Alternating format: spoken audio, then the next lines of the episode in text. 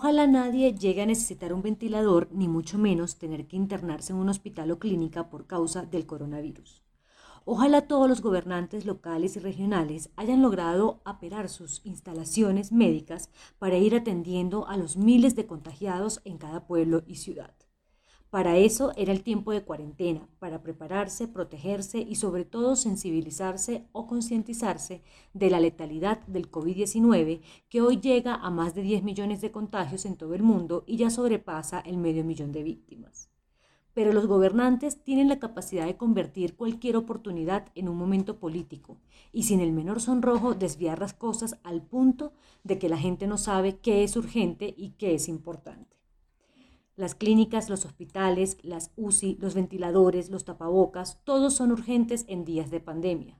Lo que sí es inaudito es ver y escuchar a los funcionarios de libre nombramiento y libre remoción y los elegidos en las urnas sacarse chispas echándose la culpa unos a otros por la compra de unos ventiladores como si en estos instrumentos médicos residiera la vacuna contra el virus.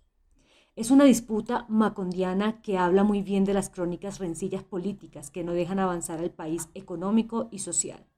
Es un imperativo que el Gobierno Nacional unifique la adquisición de todo el instrumental médico de urgencia para atender las pandemias, al tiempo que las gobernaciones, las alcaldías y los distritos que puedan hacerlo lo hagan por su cuenta. Pero asistir a un tira y afloje mezquino por unos ventiladores no habla bien de las verdaderas intenciones de los funcionarios de turno, que dicho sea de paso, no han desperdiciado la oportunidad que les ha dado el coronavirus para arremeter los unos contra los otros, siempre con el ojo político.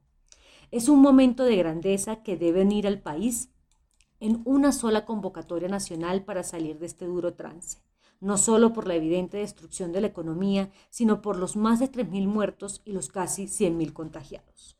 Hay que dejar la anécdota de los ventiladores atrás, pasar la página y concentrarse en la generación de empleos formales que reactiven el consumo y pongan a andar la infraestructura industrial y manufacturera. Pero para ello se necesita el liderazgo social capaz de unir, no de dividir a la gente. El país económico y social debe ponerse en pie de producción y consumo para que el sector privado pueda echar a andar sus planes de expansión y de exportación. En esta nueva etapa, que debe comenzar cuanto antes, debe estar signada por el compromiso de los alcaldes en brindar las condiciones para que sus ciudades vuelvan a ser vibrantes. Bogotá y sus alrededores son casi 30% del PIB colombiano. Por tanto, es preciso que en la capital, en donde se encienden los motores del verdadero regreso a la normalidad, esto debe empezar ya. Sumados Cali, Barranquilla y Medellín pueden alcanzar otro 30% de aporte al PIB. Con estos cuatro polos de desarrollo metropolitano andando, Colombia puede volver a coger el ritmo con el que venía hasta hace solo unos meses.